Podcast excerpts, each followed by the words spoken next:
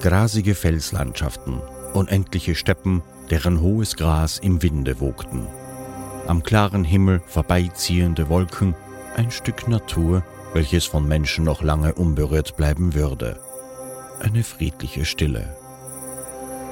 So lange friedlich, bis vor 50 Millionen Jahren die Kontinente Eurasien und Indien tief im Erdreich kollidierten und unter Donnergrollen die Gebirgszüge von Hindukusch, Karakorum und Himalaya erschaffen wurden.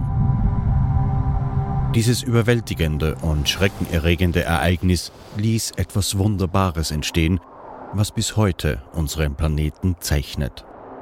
Noch heute wächst der Gebirgszug denn die tektonischen Platten schieben sich mit 8 cm pro Jahr untereinander, was Beben und Verwerfungen auslöst.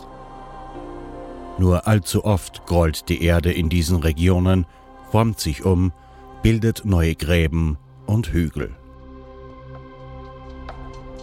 Weniger die Landschaft formend, jedoch nicht weniger schrecklich und völlig unerwartet bebte die Erde in dieser Region Millionen Jahre später erneut.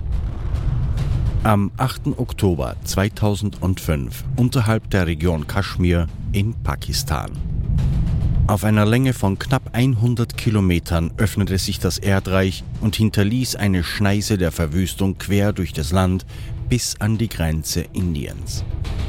Nach heutigem Wissensstand starben insgesamt mehr als 73.000 Menschen durch das Erdbeben. Mindestens 138.000 Menschen wurden verletzt.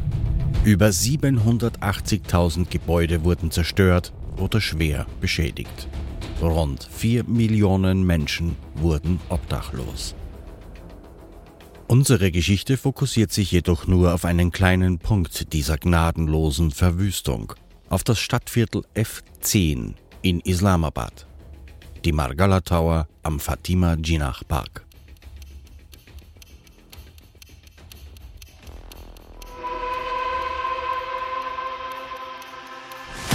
Wenn etwas schief geht, geht es meist schnell und ohne Vorwarnung. In wenigen Augenblicken kann dein Leben an einem seidenen Faden hängen. Ich bin Thomas Speck und dies ist Against Fate, der True Survival Podcast. Hier bringe ich dir die spannendsten und unglaublichsten Überlebensgeschichten aus aller Welt. Du hörst Folge 1 der Serie Margala Down, geschrieben von Micha Koss. Prolog Anmerkung des Autors Enge Tunnel und Durchgänge, in denen man sich nicht drehen kann und nur in eine Richtung vorwärts kommt. Darin festzustecken oder lebendig begraben zu sein. Hilflos. Allein. Das ist eine meiner schlimmsten ureigenen Ängste. Ich kann mir den Schrecken, den die Menschen in dieser Geschichte erlebt haben, nur ausmalen. Ich muss nur daran denken, machtlos unterirdisch festzustecken und mich aus eigener Kraft nicht mehr selbst befreien zu können. Da jagt mir ein Schauer den Rücken hinab und meine Nackenhaare stellen sich auf. Und dieses beklemmende Gefühl begleitete mich permanent beim Schreiben dieser Geschichte, wie ein ungebetener Gast. Nun ja, mittlerweile sind wir so etwas wie Arbeitskollegen geworden. Doch, ich bin auch froh, dass es nun Feierabend ist und wir getrennt nach Hause gehen. Viel Spaß beim Hören.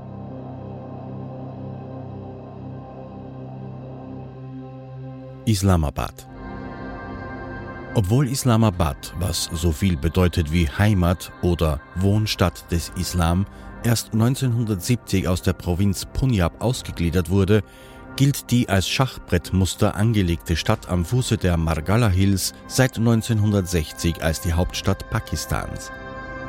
Konstantinos Doxiadis, ein griechischer Städteplaner und Architekturtheoretiker, plante und realisierte die neue Hauptstadt. 1959 erfolgte der Spatenstich, doch durch chronischen Geldmangel konnte das Vorhaben nur langsam voranschreiten und die Regierung Pakistans machte Islamabad tatsächlich erst Anfang 1980 endgültig zur Hauptstadt. In den 90er Jahren wuchs die Bevölkerung dramatisch an, sodass neue Sektoren angelegt wurden, welche sich in das schachbrettartige Muster eingliederten. Mittlerweile beheimatet die Stadt an den Ausläufern des Himalaya-Gebirges etwas mehr als eine Million Menschen. Das Stadtbild ist von einer Mischung aus traditioneller muslimischer Architektur und modernen Elementen geprägt. Weltweit bekannt ist die Faisal-Moschee, eine der größten Moscheen der Welt, die mehr als 70.000 Menschen Platz bietet und das Pakistan Monument. Das Stadtviertel F10 im Nordwesten der Stadt, in dem die Magala Tower stehen, ist eines der teureren Wohnviertel.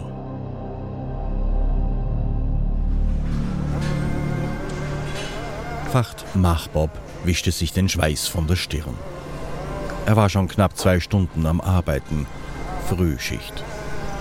Zu seinem Glück bereitete ihm das frühe Aufstehen keinerlei Probleme, die Hitze in der Fabrik und die Anstrengung jedoch schon.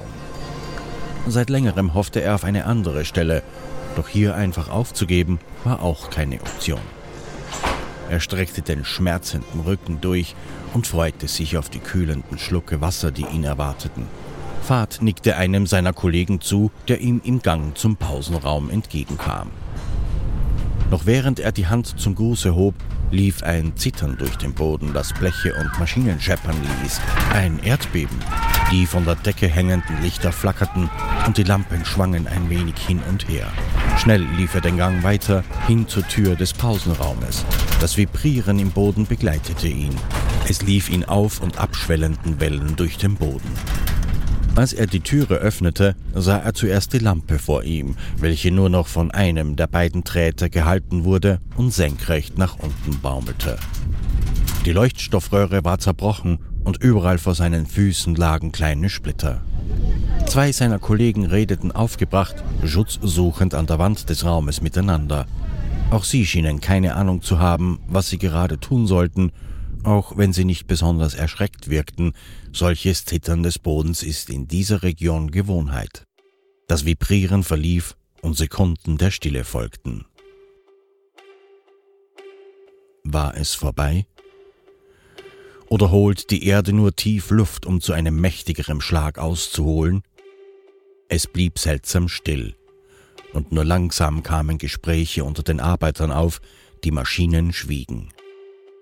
Jemand lief draußen vorbei und rief, Schaltet das Radio ein! Was wir spüren, sind noch Ausläufer und gegebenenfalls Nachbeben der verheerenden Katastrophe, die Islamabad heimgesucht hat. Rettungskräfte und das Militär sind bereits unterwegs. Bitte halten Sie sich fern von den eingestürzten Magala Tower. Behindern Sie die Rettungskräfte nicht. Mehr drang nicht mehr zu Fahrt durch. Er stand wie versteinert in der Tür. Sein Verstand überschlug sich. Wie ein Echo in einem Tornado wirbelten die Worte Margalla Towers eingestürzt. Immer und immer wieder dumpf in seinen Gedanken. Ein Ruck durchfuhr ihn, er taumelte auf den Gang zurück, so als würde eine unsichtbare Hand, die auf seinen Schultern lag, ihn nach hinten reißen. Er sog erschrocken die staubige Luft in seine Lungen, als würde er die kurze Information der Meldung aus dem Radio nun erst wirklich realisieren. Dann begann er durch die Gänge und Hallen über die Fabrikstraßen hin zu seinem Fahrrad zu rennen. Es war, als würde nur noch ein Gedanke zählen und dieser blendete alles andere aus. Die Wasserflasche, auf die er sich vorhin noch gefreut hatte, war vergessen. Facht schnappte sich sein Fahrrad, öffnete mit zitternden Händen das Schloss und fuhr los. Seine Familie wohnte in den Magala Towers. Tunnelblick Staub lag in dicken Schwaden in der Luft, immer dichter, je weiter er nordwärts fuhr. Autoalarme, Sirenen und entferntes Geschrei ließen erahnen, dass viel mehr geschehen war als das, was er wenige Minuten zuvor unter seinen Füßen spürte. Den kalten Schauer, welche die noch angenehm kühle Luft des Morgens ihm wegen seines durchschwitzten T-Shirts über den Rücken jagte, bemerkte er nicht einmal. Er strampelte, trat in die Pedale, rutschte mehrmals ab, schlingerte. Ziegel, Mauerbrocken, Splitter und ratlos verzweifelte Menschen auf den Straßen nahm Facht nicht einmal wahr. Das Einzige, was er denken konnte, war, nicht meine Mutter, nicht mein Vater, Allah, bitte verschone meine Familie. So schnell er konnte, fuhr er die Straßen entlang. Zwischen parkenden und fahrenden Autos hindurch, jede Abkürzung versuchte er mitzunehmen. Er musste durch eine Seitenstraße, da der Verkehr kurz vor seinem Ziel zum Erliegen gekommen war. Tränen der Panik schossen in seine Augen, als sich vor ihm der Anblick der Trümmer seines Heims offenbarte. Als er heute Morgen zur Arbeit gefahren war, hatte er die Wohntürme von Margalla in seinem Rücken gehabt. Nun waren sie einem riesigen Schuttberg gewichen. Stockwerk lag auf Stockwerk. Dazwischen ragten Streben, zerbrochene Säulen, Möbel und Vorhänge heraus. Manches Geschoss lag so dicht auf den unteren, dass dazwischen keine Hand mehr Platz fand. Facht sprang von seinem Fahrrad und ließ es achtlos weiterfahren, bis es auf eine Bordsteinkante traf und scheppernd zu Boden ging. Er hingegen sprang über kleinere Geröllhaufen, stieß dabei einige ratlos traurige Schaulustige zur Seite und rannte auf den Berg von Geröll, Beton und Stahlträgern zu. Er schrie die Namen seiner Familie, seiner Mutter, seines Vaters und Cousins. Damit war er nicht allein. Viele Männer und Frauen versuchten den Schutt zur Seite zu schaffen, zu graben. Sie riefen die Namen ihrer Liebsten. Die Gefahr eines Einsturzes oder Abrutschen des Schutts war ihnen in ihrer Panik und Verzweiflung nicht bewusst. Zwar waren die ersten Rettungskräfte schon eingetroffen, jedoch war deren Einsatzbesprechung schwierig. Wie Facht waren auch sie nicht auf solche Katastrophen vorbereitet noch speziell geschult. Somit dauerte es, bis sie anfingen, die Unglücksstelle von den suchenden Angehörigen zu räumen. Fahrt blickte verzweifelt auf den aufgehäuften Berg, aus dem vorher noch ein Gebäude bestand und vielen Menschen Sicherheit und Unterkunft geboten hatte. Er stand neben einer Frau, die in die Spalte der Schutzschichten rief. Er zuckte zusammen, als sie aufschrie. War das eben eine Antwort gewesen? Er kniete sich daneben und lauschte. Wieder rief die Frau einen Namen. Eine schwache Antwort kam zurück. Die Frau weinte. Es war nicht ihre Mutter, aber die Stimme kam facht vertraut vor. Er schrie selbst. Eiler? Eiler Machbob? Er wartete. Die Sekunden zogen sich in die Länge. Dann ein ersticktes Ja. Das konnte nicht sein, fuhr es ihm durch den Kopf. Er begann hastig zu graben, hob Schutt von der Stelle. Die Frau half ihm, rief dabei trotzdem weiter die Namen ihrer vermissten Familie. Die Aussicht, dass seine Familie lebte, setzte neue Kräfte in Facht frei. Er ignorierte die Schnitte an seinen Händen von den scharfkantigen, abgebrochenen Betonstücken, auch dass ihm die Fingernägel umklappten und brachen. Er musste seine Familie da rausholen. Zwei weitere Männer kamen hinzu und halfen dabei, den Schutt wegzubringen. Und da, auf einmal sah er sie. Seine Mutter war halb aufrecht eingeklemmt. Ihr Gesicht und ihre Haare waren von grauem Staub bedeckt. Sie blinzelte, als die Helligkeit endlich auf sie fiel. Ha, Ami, lachte Wacht vor lauter Glück laut heraus. Zu ihrem Glück hatte sich ein Hohlraum gebildet, so dass Eiler Machbob bis zu ihrer Hüfte unter nicht allzu viel Schutt begraben war. Sanitäter und Rettungskräfte hatten den Aufruhr an der Stelle mitbekommen und kamen mit einer Trage herangelaufen. Facht kletterte vorsichtig zu seiner Mutter hinunter und befreite sie von den letzten Resten Schutt, welche sie gefangen hielten. Gemeinsam hieften sie Eiler nach oben und legten sie auf die Trage. Als Facht aus der kleinen Grube wieder hinaufkletterte, sah er zwischen Beton und einem Stahlträger eine eingequetschte Hand. Er erkannte den Ehering seines Vaters an dem Finger. Und dann wurde er nach oben gezogen. Seine Mutter weinte vor Glück und auch Facht weinte. Jedoch konnte er in diesem Moment nicht sagen, ob vor Glück oder Trauer. Eiler Machbob wurde mit mehreren Frakturen glücklicherweise schnell gerettet und ins Krankenhaus gebracht. Sie war eine von wenigen Menschen, die diese Katastrophe überlebten. Facht Machbob rettete an diesem Tag seine Mutter und verlor zugleich seinen Vater und seinen Cousin an das furchtbare Beben.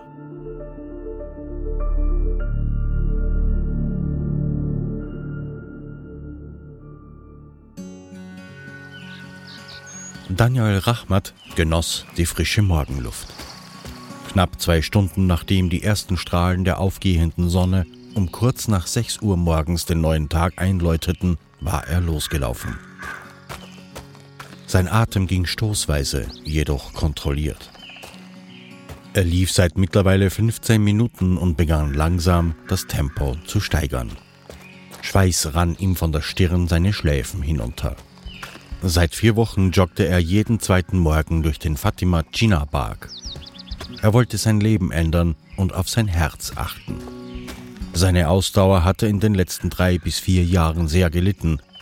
In den ersten Tagen hatte er noch auf den vielen Bänken, welche in verschiedenen Abständen den sandfarbenen Weg säumten, eine Pause eingelegt. Doch seit etwas mehr als einer Woche passte er sein Tempo so an, dass er eine Strecke ohne Rast laufen konnte.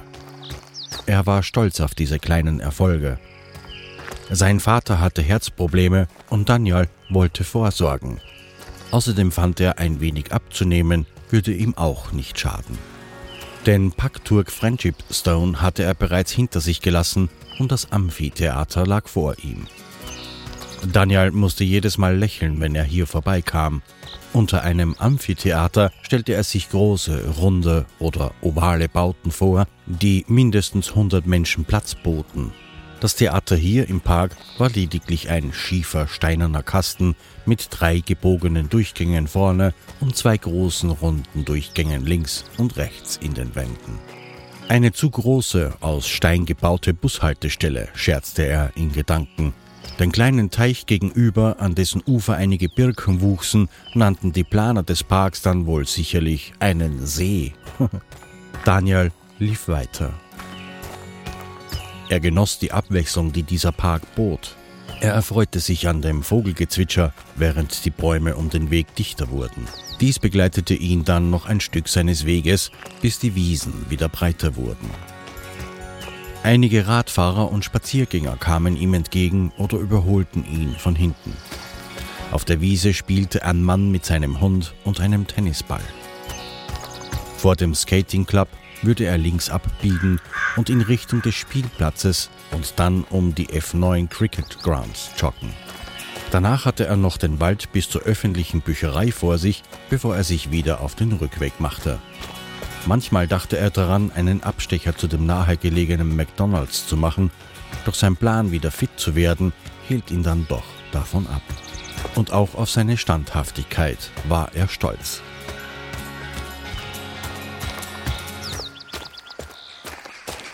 Vor ihm flogen die Vögel wild zwitschernd aus den Baumkronen auf. Rechts von ihm begann ein Hund zu bellen und zerrte an seiner Leine. Und dann kam Daniel Rachmat aus dem Tritt, aus dem Rhythmus seiner Schritte. Er fühlte Schwindel, seine Bewegungen schienen unkontrolliert, er war völlig überrascht. Es rauschte in seinen Ohren und er merkte, wie sein Herz das Blut in seiner Halsschlagader pochen ließ. Was geschah hier gerade? Dass auch andere Menschen und Tiere um ihn herum sich außergewöhnlich bewegten, fand er zunächst seltsam. Das bedeutete, es war nicht sein Körper und sein Verstand. Er hatte keinen Herzinfarkt. Endlich begriff er, dass die Erde bebte. Im Nachhinein war ihm dieser Gedanke sogar peinlich. Nun jedoch wankte er durch ein scheinbar leichtes Beben umher. Jeder Mensch, der in der Region Kaschmir lebt, kennt das. Es erschreckte ihn nicht besonders. Und plötzlich zuckte Daniel zusammen. ohrenbetäubendes Donnergrollen fegte über den Park hinweg und machte unmissverständlich klar, das ist keines der Dutzenden leichten Beben im Jahr. Das hier war gewaltig. Der Boden unter seinen Füßen erzitterte und er hatte das Gefühl auszurutschen. Die Erde streckte sich ihm entgegen und gerade als er sich auf ihr abstützen wollte, entfernte sich diese von ihm. Ohne Halt zu finden, stürzte er schmerzhaft. Etwas entfernt vor ihm flog ein Fahrrad über den Kopf seines Fahrers, der ebenfalls hart auf dem pulsierenden Erdboden aufschlug. Der Hund, den er vorhin noch friedlich spielen gesehen hatte, sauste mit eingezogener Rute, ängstlich fiepend über die Wiese davon. Sein Herrchen krallte sich schmerzhaft stöhnend, ähnlich wie Daniel krampfhaft haltsuchend in die Grasnarbe des aufplatzenden Erdbodens. Staub brandete auf. Fernes Kreischen, Klirren, Sirenen und Hupen drangen dumpf über den Park. Darüber der tief rollende Schall von zerberstendem Stein und dem Stöhnen der Erde selbst. Er sah Bäume brechen und sich mit ihrem Wurzelwerk aus dem Boden herauslösen, als diese von der sich nähernden Druckwelle wie von einem mächtigen Faustschlag getroffen wurden. Schwärme von Vögeln wirbelten teilweise hilflos in der Luft, Blätter und Äste bedeckten den Boden, ähnlich dem Spätherbst, nur in einem saftigen Grün statt zarter Brauntöne. Es dauerte eine gefühlte Ewigkeit, bis das Würgen des Bodens in ein leichtes Zittern verebbte. Daniel blieb mit zusammengepressten Augenlidern noch einige Zeit liegen. Sein Herz hämmerte gegen die Rippen, mit jedem Schlag pochte es dem Leben entgegen und endlich, endlich wagte er, den Kopf zu heben. Daniel drehte sich und sah über die Baumkronen eine riesige Staubwolke in den Himmel aufsteigen. Der Boden zitterte weiterhin. Er sprach ein Stoßgebet des Dankes zu Allah und die in diesem Augenblick tief empfundene Basmala, die Anrufung Gottes, mit der auch der Koran eingeleitet wird. Sein Blick erfasste die dicke Wolke Staubes da im Osten der Stadt und nun wurde ihm klar, das ist doch Margala. Er sagte es leise zu sich selbst wie zu einem Fremden und wunderte sich, dass er so langsam begriff. Er war sich sicher, das dort war das F10-Viertel. Denn von da aus startete er seine Joggingtour und beendete sie auch dort. Danach besuchte er oft seinen älteren Bruder Salman, der in einer der Wohnungen in den Tauern wohnte. Salman? Es war wie eine Frage. Wie ein Traumtrunkener begriff er schnell, nur der Körper folgte so unendlich langsam. Er kämpfte sich aus dem Nebel der Sinne, aus dem Schock heraus, und endlich war da wieder Klarheit. Er rief den Namen laut und rannte los. Salman! Salman! Ab jetzt folgte er nicht mehr den Wegen. Er rannte querfeldein und sein Körper gehorchte ihm nicht nur, er übernahm das Kommando. Daniel flog nur so über die Wiesen und zwischen den Bäumen hindurch.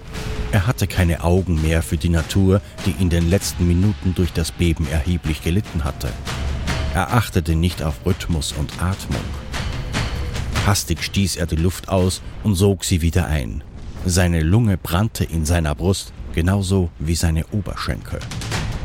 Seine Füße sanken in das Gras, doch spürte er noch bei jedem Schritt die Vibrationen und langen Stöße im Erdreich. Einmal kam er zu Fall und stieß sich ein Knie an einem Stein. Er versuchte den stechenden Schmerz zu unterdrücken, lahmte kurz und lief den Schmerz dann einfach aus. Die Panik und seine Gedanken trieben Daniel voran. Salman! Noch immer war das Grollen zu vernehmen, wie ein Unwetter, das aus dem Dunkel der Nacht heranrauschte und mit dem Regen auch Blitz und Donner mit sich brachte. Nur war es hell, vor knapp einer Stunde war die Sonne aufgegangen. Und es fiel kein Regen. Ein Unwetter würde auch keine Staubwolke aufsteigen lassen. Diese Erkenntnis traf Daniel hart, als er die Büsche, die den Rand des Parkes säumten, durchbrach und auf dem Gehweg abrupt zum Stehen kam. In das Grollen hatten sich kurz vor seiner Ankunft immer lauter werdend Sirenen und Schreie gemischt. Einen Augenblick stand er wie versteinert vor den Trümmern, die sich vor ihm auftürmten. Als er seine Tour begonnen hatte, standen an dieser Stelle noch drei Hochhäuser. Nun war hier nichts als Chaos. Menschen liefen auf dem Berg aus Schutt und Beton, riefen verschiedene Namen. Rettungskräfte versuchten sie zurückzudrängen und ein wenig Ordnung in das Chaos zu bringen. An einer Stelle jubelte eine kleine Gruppe Menschen. Anscheinend wurde dort eine Frau lebend geborgen. Salman ging es ihm immer wieder durch den Kopf. Daniel rannte achtlos über die Straße und zwischen den wild durcheinander geworfenen Autos hindurch. Von oben betrachtet müsste es so aussehen, als hätte ein Kind seine Spielzeugautos aus einer Kiste auf den Teppich gekippt. Daniel Rahmat kam hart zu stehen. Er prallte gegen zwei Rettungskräfte, die ein Seil als Absperrung spannten, um die Menschen von der Gefahrenstelle zurückzudrängen. Nun erst fiel ihm auf, dass neben ihm mehrere Frauen, Männer und Jugendliche standen, die alle ihre Angehörigen suchen wollten. Mein Bruder ist da! schrie Daniel den Rettungskräften fast schon ins Gesicht. Doch es war für ihn und die anderen kein Durchkommen mehr. Daniel ging ein paar Schritte zurück und schaute sich um. Dann lief er nach rechts und versuchte erneut sein Glück auf den Berg aus Schutt zu gelangen. Doch auch hier ohne Erfolg. Verzweifelt umklammerte sein Griff das Absperrseil, während auf einmal Hektik unter den Rettungskräften ausbrach. Einige liefen auf einem Punkt auf den Schuttberg zu und fingen an, Trümmerteile und zerbrochenen Beton wegzuräumen. Daniel konnte seinen Blick nicht mehr von diesem surrealen Schauspiel abwenden. Da stieg einer der Rettungskräfte in eine kleine Grube und reichte weiteren Schutt nach oben. Und ein wenig später zogen zwei der Männer einen Körper aus dem Loch hervor. Sie legten den Mann vorsichtig auf den Boden und zwei Sanitäter beugten sich über ihn. Das Gesicht war voller Staub und dunklem Blut. Doch selbst auf die Entfernung wusste Daniel, das ist sein Bruder. Er lief nach links, näher an den Rettungswagen heran und schrie, Das ist mein Bruder Salman Rahmat. Das ist mein Bruder. Mein Bruder Salman. Salman, ich bin hier. Einer der Sanitäter ließ Daniel zu sich kommen während zwei andere Salman auf die Trage in den Rettungswagen schoben. Kurz nahm er die Personalien von Daniel und seinem Bruder auf und versicherte ihm, dass sie sich melden würden, nun jedoch schnell ins Krankenhaus mussten.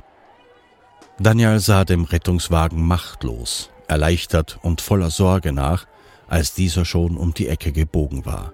Sein Herz pochte, während das seines Bruders versagte. Denn kurz darauf würde Daniel erfahren, dass sein älterer Bruder Salman Rahmat sein Leben in dem Rettungswagen auf dem Weg ins Krankenhaus verlor.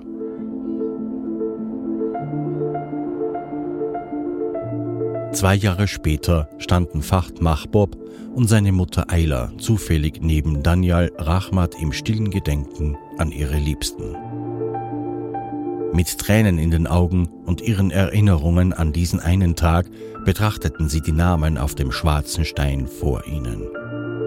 Jeder Name auf diesen drei Tafeln steht für ein Leben, eine Geschichte, für Hinterbliebene und unerfüllte Träume.